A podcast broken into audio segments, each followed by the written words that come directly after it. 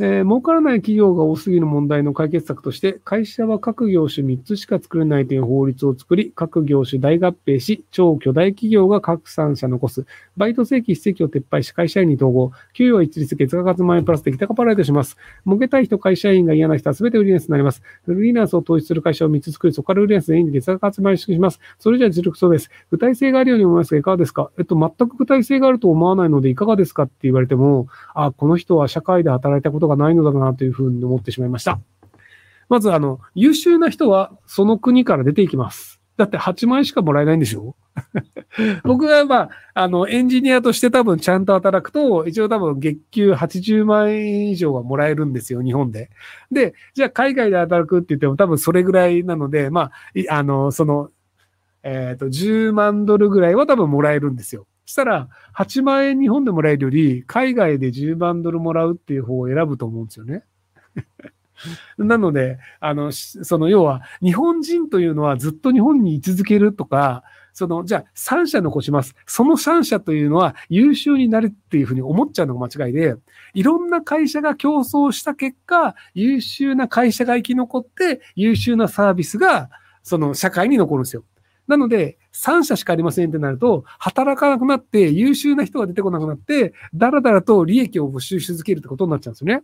あの、僕が使ってる携帯電話のキャリアがフリーっていうフランスの会社なんですけど、で、あの、昨日もアベマプライムで話したんですけど、あの、僕の携帯電話から日本の固定電話にかけると、通話料0円なんですよ。で、アメリカもゼロかな？多分世界中ね、80カ国ぐらい電話料金0円なんですよ。で、なんでかっていうと、あの、世界中の電話というのは今 IP 電話で繋がってるので、なので、もうパケット、要はインターネットで、あの、音声を流すので、本来お金かかんないのは当たり前なんですよ。でも日本の場合って、その、携帯電話会社が4社しかなくて、お互いに高い金取ろうぜ。で、これ下げない方が俺たち儲かるよねっていうのの河川状態なので、なのでずっと高い金取り続けてるんですよ。競争相手がいないから。でも他の国、まあ、例えばフランスとかの場合だと、あの、ドイツの携帯電話が使えちゃったりするんですよ。要は EU って、あの、他の国内でもローミングができるようにしなければいけないという法律があるので、なので、その、じゃあ、俺んとこは安い形でやるよってなると、その安い形のところが、ヨーロッパ中、それに料金プランが引きずられちゃうんですよ。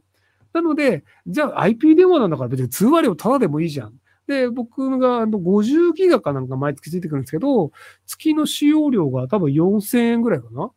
だ月の使用量が4000円ぐらいで、えっと、50ギガインターネットを使えて、で、海外のローミングも25ギガが使えて、で、あとあの、アマゾンプライムがついてきて、あとそのカフェなんとかっていうなんかニュースサイトとかもタダで見れて、みたいなのがちょっといろいろオプションがついてくるんですよ。あの、フランスのあの、ワンっていうあの、サッカーもタダで見れて、みたいな。っていうのがあって4000円みたいな。っていうのがあって、要はサービス競争がすごい進んでるんですよね。でも日本の場合って、その4社が加戦していて、ライバルがいないので、なんで高止まりするんですよ、料金って。で、昔日本って携帯電話でインターネット使い放題プランって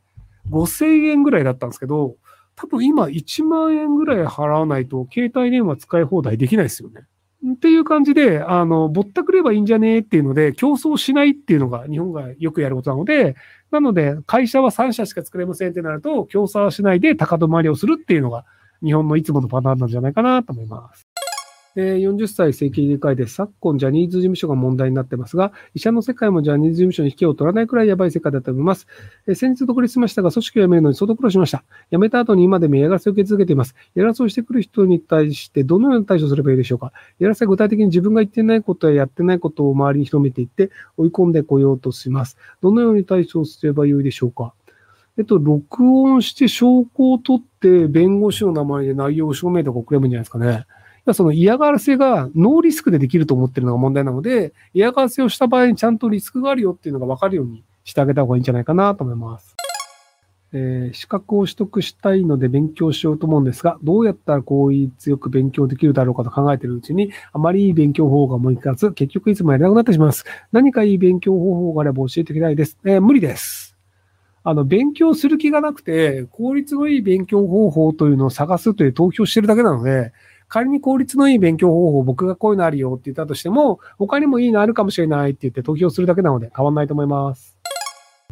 えー50歳公務員です。うつ病のため現在休職して復職訓練をしています。借金が300万あるので何とか復職したいんですが、ひろゆきさんどう思いますか？まあでも、うつ病を治した方がいいと思うので、休職手当もらい続けて、だらだらとその休職手当で金返せばいいんじゃないですか？